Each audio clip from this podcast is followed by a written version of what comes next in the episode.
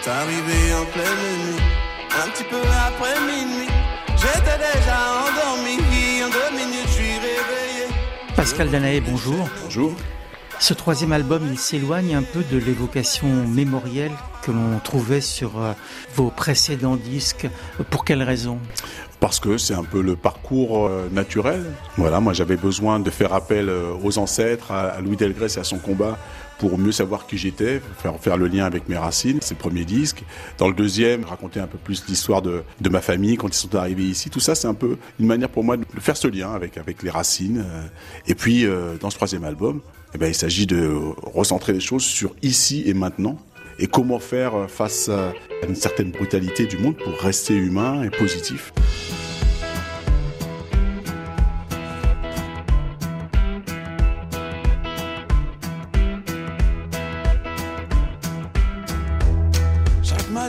Quand j'ouvre les yeux,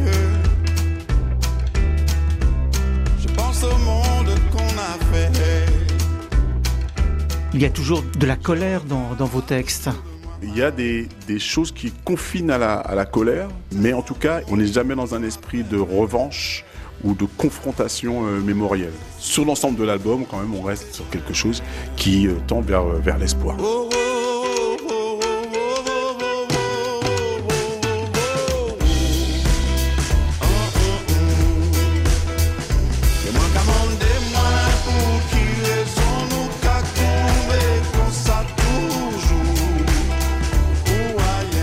Pascal Danaé, vous chantez en créole, en anglais, mais aussi en, français. Le fait de mélanger les trois langues, c'est ce qui vous correspond le mieux aujourd'hui? Oui, parce que ça correspond à ce qu'on vit. Euh, On vit tous en France hexagonale, euh, on a voyagé, on a, on a joué dans 18 pays. Moi, j'ai vécu en Angleterre. Je parle tous les jours français. C'est une langue que j'aime emmener sur des territoires qui sont plus souvent adaptés à l'anglais ou au créole, justement, d'un point de vue musical.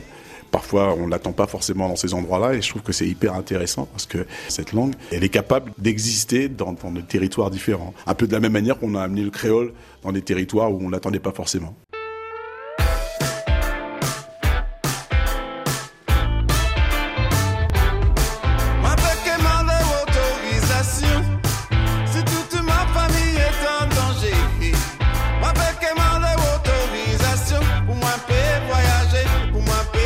Sur ce disque, il y a toujours cet instrument impressionnant qui est le sousaphone, instrument à vent. Il fait vraiment partie de l'ADN du groupe maintenant. Oui, je voulais ce souffle. Au début, quand j'ai formé le groupe, je voulais une basse très très simple, mais avec du souffle. Et j'ai repensé au, au fanfare de la Nouvelle-Orléans. J'ai toujours eu cette espèce de passion pour la Louisiane, la musique de là-bas, le cajun. Et j'ai dit, tiens, pourquoi pas aller jusqu'au bout et essayer. Et voilà, j'ai eu la chance de tomber sur Ravji, qui est un, un sousaphoniste extraordinaire, qui est vraiment quelqu'un qui joue le sousaphone comme de la basse.